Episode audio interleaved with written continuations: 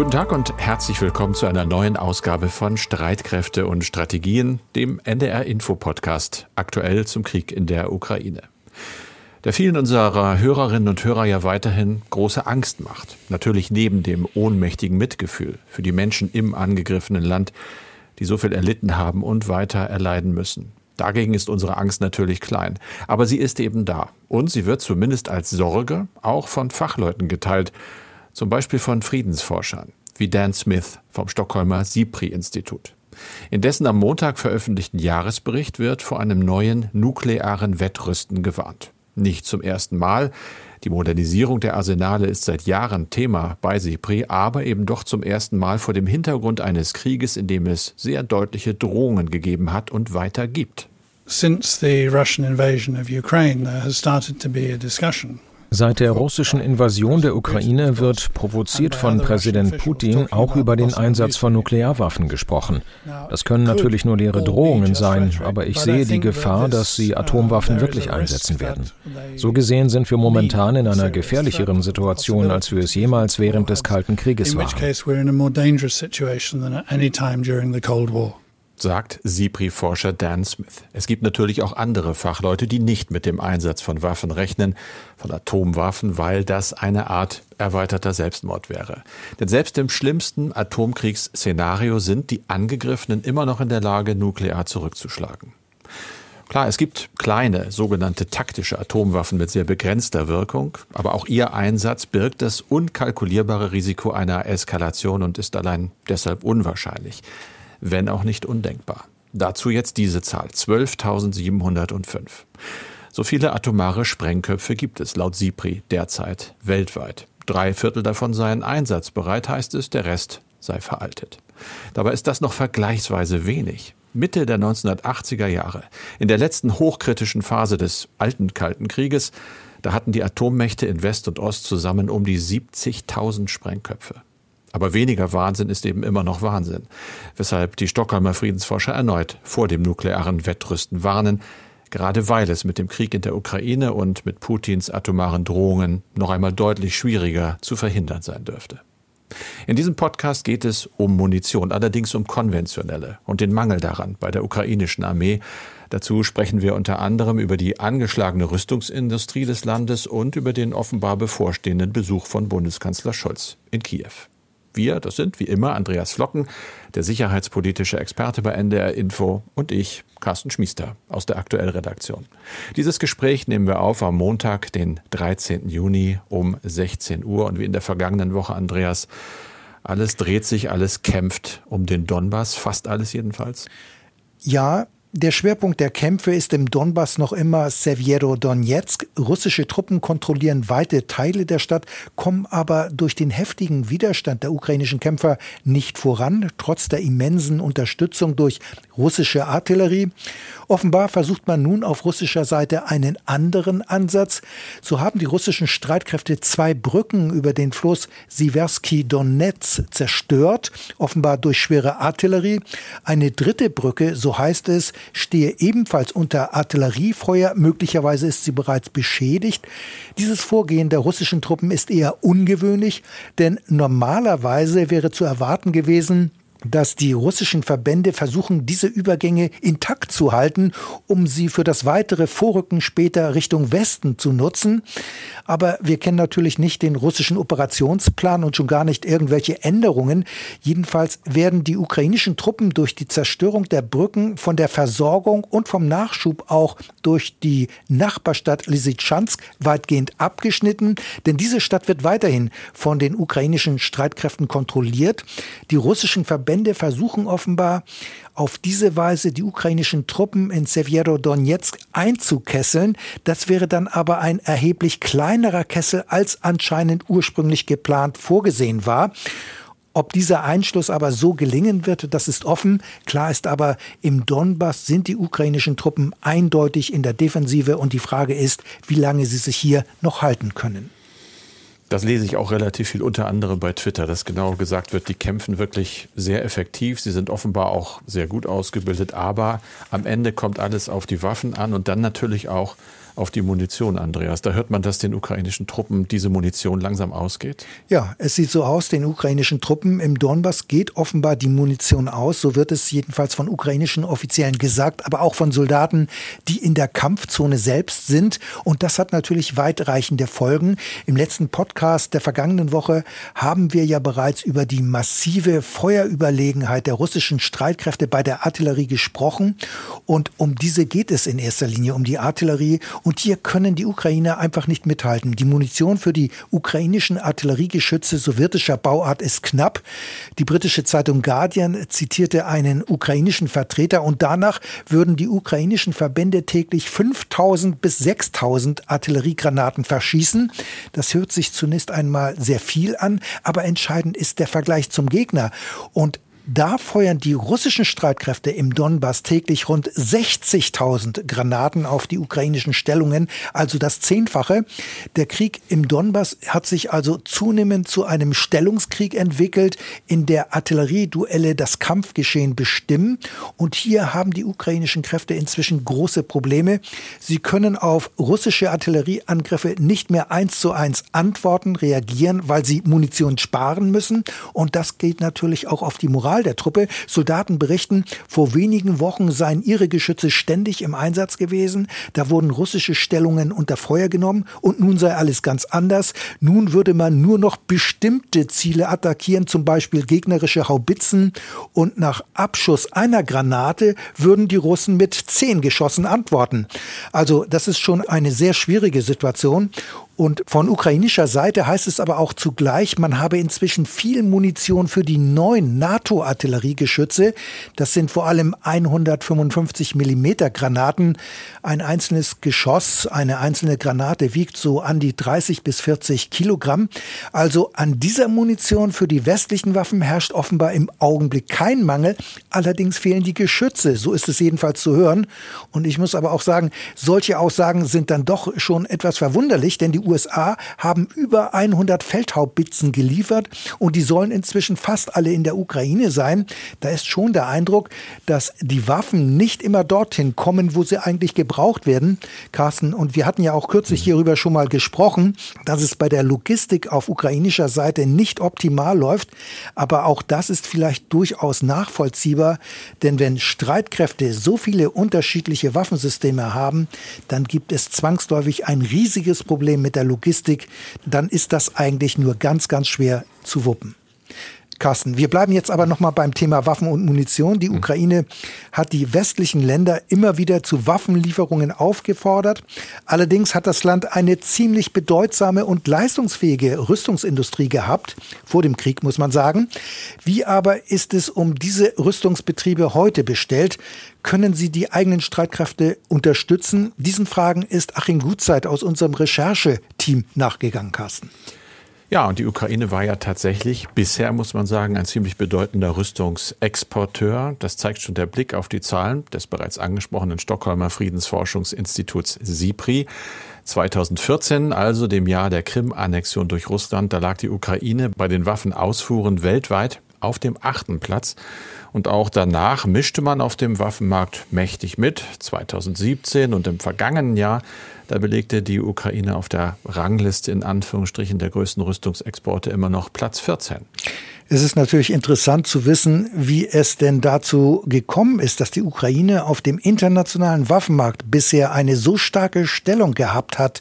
Und darüber hat Achim Gutzeit auch mit Experten gesprochen. Das hat er gemacht und zwar gründlich. Sehr, sehr interessant. Diese starke Stellung hat nämlich etwas mit der Sowjetunion zu tun. Damals war die Ukraine das Herz der sowjetischen Rüstungsindustrie. Die Ukraine war ja Teil der Sowjetunion. Etwa 40 Prozent der damaligen Unternehmen liegen auf dem Gebiet der heutigen Ukraine. Das sagt Severin Pleyer vom GIDS, oder GIDS vom German Institute for Defense and Strategic Studies. Das ist eine Einrichtung auf dem Gelände der Führungsakademie der Bundeswehr in Hamburg. Achim hat mit diesem Experten über die Folgen der Krim-Annexion gesprochen, denn die blieb natürlich nicht ohne Auswirkungen auch auf den ukrainischen Rüstungsbereich.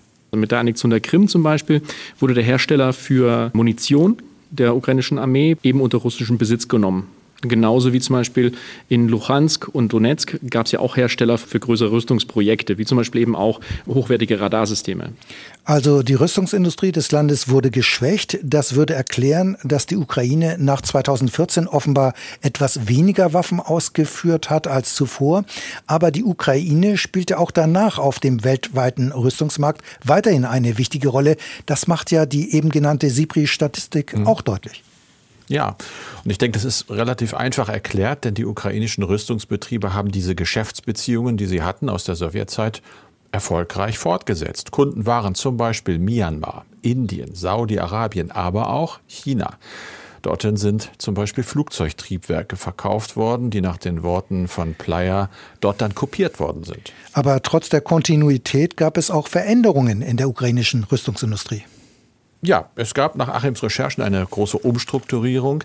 Die ist aber bereits vor der Krim-Annexion passiert, nämlich 2010. Da wurde der Staatskonzern Ukro Boron Plom geschaffen. Das ist ein Gigant mit über 100 einzelnen Firmen und nach eigenen Angaben mit mehr als 67.000 Mitarbeitern. Dieser Konzern hat so ziemlich alles angeboten, vom Panzer bis zum Flugzeug. Und ab 2014 gab es dann noch einmal weitere einschneidende Änderungen, Lieferungen nach Russland, zum Beispiel von Hubschraubertriebwerken, die wurden gestoppt nach der Krim-Annexion und andererseits hat Kiew dann wieder selbst in die ukrainische Armee investiert. Das heißt, die ukrainische Rüstungsindustrie hat die eigenen Streitkräfte mit Waffensystemen ausgerüstet. Ja, genau das ist passiert. Geliefert worden sind weiterentwickelte russische Systeme. Das wohl bekannteste Produkt ist der Seezielflugkörper Neptun, der das russische Flaggschiff Moskwa im Schwarzen Meer versenkt hat. Darüber haben wir oft gesprochen in diesem Podcast. Offen ist allerdings, ob dieser Flugkörper jemals in die Serienproduktion gegangen ist. Und dann wurde zum Beispiel die Panzerabwehrrakete Stugna P produziert. Die ist sehr erfolgreich und auch ein Exportschlager. Bei Kampfpanzern sind es der T-84 und der Nachfolger Oplot. Beide beruhen auf dem russischen T-80. Thailand und Kenia haben zum Beispiel den T-84 gekauft. Der Vermarktung der Neptun-Rakete kam dann der Krieg in die Quere, aber da gab es wohl zum Beispiel Verhandlungen mit Indonesien. Die ukrainische Rüstungsindustrie wollte aber auch für NATO-Länder produzieren. Ja, und da ist ganz interessant eine Ausschreibung aus dem Jahr 2000. Da hat die Ukraine einen Kampfpanzer mit einer NATO-kompatiblen Kanone ausgestattet. Dieses Modell hat sich dann an einer Ausschreibung der türkischen Streitkräfte beteiligt am Ende aber gegen gebrauchte Leopard 2 Panzer den kürzeren gezogen. Es ist aber doch ein Hinweis darauf, dass die ukrainische Rüstungsindustrie durchaus auch das Know-how hat, westliches Material zu warten oder instand zu setzen. Das ist entscheidend für den gegenwärtigen Konflikt, wenn solche Systeme da sind. Außerdem gab es ja auch vor dem Krieg schon Joint Ventures mit NATO-Staaten und seit 2020 sogar eine Zusammenarbeit mit der NATO. Aber jetzt herrscht Krieg. Können die ukrainischen Rüstungsbetriebe überhaupt noch produzieren? Gibt es sie noch oder sind sie durch russische Raketen oder Luftangriffe zerstört oder beschädigt worden? Was ist dazu bekannt? Es ist natürlich schwierig, in Kriegszeiten auch darüber Informationen zu bekommen. Es gibt nur wenig gesicherte Erkenntnisse. Es gab aber zum Beispiel gezielte Angriffe mit Iskander-Raketen auf Lviv im Westen der Ukraine. Da werden MiG-29 Kampfflugzeuge gewartet, da wird Munition gelagert. Ob das jetzt immer noch der Fall ist, das wissen wir einfach nicht. Aber der Militärexperte Severin Pleyer sagt, die Rüstungsindustrie in der Ukraine verlagere sich jetzt zunehmend in den Untergrund und sie werde aufgelockert, hat er gesagt. Das bedeutet, es wird versucht, die Produktionseinrichtungen zu dezentralisieren und auch da, wo es geht, sie unter die Erde zu verlegen. Andererseits sind mit der Besetzung der Donetsk-Region, der Krim und auch Mariupols natürlich sehr wichtige ukrainische Rüstungsbetriebe in russische Hände gefallen. Also die Vorstellung, die ukrainische Rüstungsindustrie könne einen spürbaren Beitrag zur Ausrüstung der eigenen Streitkräfte leisten, ist eher unrealistisch. Ja, so lese ich diese Recherche von Achim. So muss man das auch wohl sehen. Die Ukraine ist halt im Krieg und dazu kommt, dass Russland inzwischen auch gezielt Eisenbahnstrecken zum Beispiel angreift und damit natürlich sehr massiv die Logistik der ukrainischen Streitkräfte stört, unterbricht teilweise. Und betroffen ist davon auch wohl die Rüstungswirtschaft. Es mangelt vor allem am Nachschub von Munition, das haben wir gerade besprochen. Das Problem mit zu wenig Artilleriegranaten ist groß und es wird vermutlich auch eher noch größer, zumindest für diese Kanonen sowjetischer Bauart. Das lässt den Schluss zu, dass die Ukraine eben offenbar kaum oder gar nicht mehr Granaten dieses alten Typs produzieren kann. Grundsätzlich sind sich Experten weitgehend einig, dass ohne zusätzliche Lieferungen schwerer Waffen aus westlichen Staaten die ukrainischen Verluste durch die eigene Rüstungsproduktion eben nicht mehr ausgeglichen werden können. Soweit also die Recherche von Achim Gutzeit. Sein Interview mit Severin Pleyer steht übrigens auf der Internetseite von Streitkräfte und Strategien unter ndr.de-streitkräfte. Carsten, du beobachtest ja auch immer die Politik und die diplomatischen Aktivitäten. Aktuell schauen viele immer wieder auf die Reisepläne des deutschen Bundeskanzlers, der ja seit Kriegsbeginn noch nicht in der Ukraine war. Es gab schon am Wochenende Spekulationen über die lange erwartete Reise von Olaf Scholz nach Kiew und nun verdichten sich Hinweise darauf, dass es schnell gehen könnte ja, unter Umständen sogar sehr schnell, vielleicht diese Woche. Aber ein großes Vielleicht. Äh, es geht gerade durch die Nachrichtenagenturen und auch online ein kurzer Bericht der italienischen Zeitung La Stampa. Und darin ist die Rede davon, dass Scholz zusammen mit dem italienischen Ministerpräsidenten Draghi und mit Frankreichs Präsident Macron schon am Donnerstag nach Kiew reisen will. Du hast es angesprochen, seit dem Wochenende wird ja ziemlich heftig spekuliert über eine Reise dieses Trios in die ukrainische Hauptstadt. So heftig, dass sich natürlich auch Andriy Melnik eingeschaltet hat, der ukrainische Botschafter in Berlin, und schon gesagt hat, was er sich denn wünscht von so einem Besuch. Natürlich deutsche Panzer. Melnik hat gesagt, ohne deutsche schwere Waffen wird es leider nicht gelingen, die gewaltige militärische Überlegenheit Russlands zu brechen und das Leben von Soldaten und Zivilisten zu retten. Das hat Melnik der deutschen Presseagentur gesagt. Die Ukrainer erwarteten ganz klar, dass Scholz bei seinem Besuch in Kiew ein neues Hilfspaket mit Rüstungsgütern verkünden werde, das unbedingt sofort lieferbare Leopard 1 Panzer und Marder Schützenpanzer beinhalten solle. Davon gibt es aus Berlin erwartungsgemäß keine Stellungnahme. Auch nicht zum Reisetermin selber. Ein Regierungssprecher hat betont, dass sich die Regierung nicht über eine mögliche Reise öffentlich äußern werde. Es gebe keinen neuen Stand. Das hat natürlich etwas damit zu tun, dass so eine Reise aus Sicherheitsgründen so lange wie möglich geheim gehalten werden muss. Deshalb muss man auch diesen Donnerstag jetzt mit großer Vorsicht genießen. Wir wissen es einfach nicht. Offensichtlich ist aber da was in Planung sehr konkret und das dürfte dann auch eher schnell gehen. Carsten, bleiben wir noch mal bei der Politik. Zwischen dem ukrainischen Präsidenten Zelensky und Olaf Scholz hat es zumindest ordentlich geknirscht, vor allem wegen Berlins zögerlichen Waffenlieferungen. So sieht es jedenfalls die ukrainische Regierung. Keinen derartigen Krach gab es dagegen zwischen Zelensky und US-Präsident Biden. Die USA sind der größte Waffenlieferant des Landes. Aber so ganz ohne Kratzer ist es auch nicht das Verhältnis der beiden Politiker, zumindest nicht mehr seit Biden öffentliche Kritik an Zelensky geübt hat. Ja, das sieht ganz so aus. Die politische Führung in Kiew ist verstimmt, liest man, nachdem Biden nämlich gesagt hat, dass Zelensky vor dem Kriegsbeginn die durch Russland initiierte Gefahr wohl nicht ernst genug genommen haben solle. Er hat das in Los Angeles gesagt und äh, behauptet, er habe bereits vor dem 24. Februar Beweise gehabt und sie auch weitergereicht, dass Putin die Ukraine überfallen wollte. Es gab keinen Zweifel zu Biden, aber Zelensky und viele andere Leute auch, muss man sagen, hätten das nicht hören wollen. Das Ganze ist in Kiew jetzt nicht so besonders gut angekommen. Die Phrase wollte nicht hören, müsse neu erläutert werden, hat ein Sprecher des äh, ukrainischen Präsidenten gesagt und dann gleich den Vorwurf umgedreht, nämlich gesagt, Zelensky habe doch seinerseits die internationalen Partner vor dem Beginn des Krieges immer wieder aufgerufen, präventiv Sanktionen zu verhängen, damit Russland eben nicht einmarschiert. Das ist zumindest die Version, die dort geschildert wird. Und da könne man schon sagen, dass unsere Partner uns nicht hören wollten. Also jetzt wirft man sich gegenseitig vor, nicht gehört zu haben und nicht rechtzeitig. Ich denke, das ist aber nur eine kleine Verstimmung, denn ohne die USA wäre ja ein, ein Standhalten überhaupt gegen die russische Aggression überhaupt nicht denkbar. Also kann Zelensky sich das gar nicht leisten, Biden da ernsthaft zu verärgern. Aber naja, so ist das halt, wenn Menschen miteinander zu tun haben. Wir haben Mails, Andreas, und zwar eine von Dieter Meyer, der uns geschrieben hat. Ich frage mich, ob die Türkei aufgrund ihrer geopolitischen Interessen, aber auch aufgrund ihrer demokratiepolitischen Situation nicht nur immer mehr ein Problem für die NATO zu werden droht, sondern sogar auch zu einem trojanischen Pferd für das Atlantikbündnis. Die Interessen in Syrien oder auch Bergkarabach setzen ja geradezu ein Auskommen mit Russland voraus. Die Aktion, die Beitritte von Schweden und Finnland zur NATO zu verzögern oder gar zu verhindern, nur um eigene Interessen durchzusetzen, sind auch nicht gerade förderlich für ein Verteidigungsbündnis. Wäre im Extremfall sogar ein Austritt aus der NATO und eine Annäherung der Türkei an Russland denkbar? Über die Türkei haben wir hier schon häufiger gesprochen. Keine Frage, die Türkei ist ein sehr schwieriger Bündnispartner. Erdogan sieht sein Land ja als Regionalmacht und Ankara verfolgt natürlich eigene Interessen im Nahen Osten, aber auch in Nordafrika, Stichwort Libyen. Im Mittelmeer ist es ja vor zwei Jahren fast zu einer bewaffneten Konfrontation zwischen einem französischen und türkischen Kriegsschiff gekommen. Und das Verhältnis zu Griechenland ist ja seit Jahren belastet. In der Ägäis kommt es immer wieder wieder zu Luftraumverletzungen. Der Kauf russischer S-400 Raketenabwehrsysteme hat zum Streit mit der NATO geführt, weil damit praktisch die integrierte Luftverteidigung an der NATO-Südflanke kaum noch möglich ist.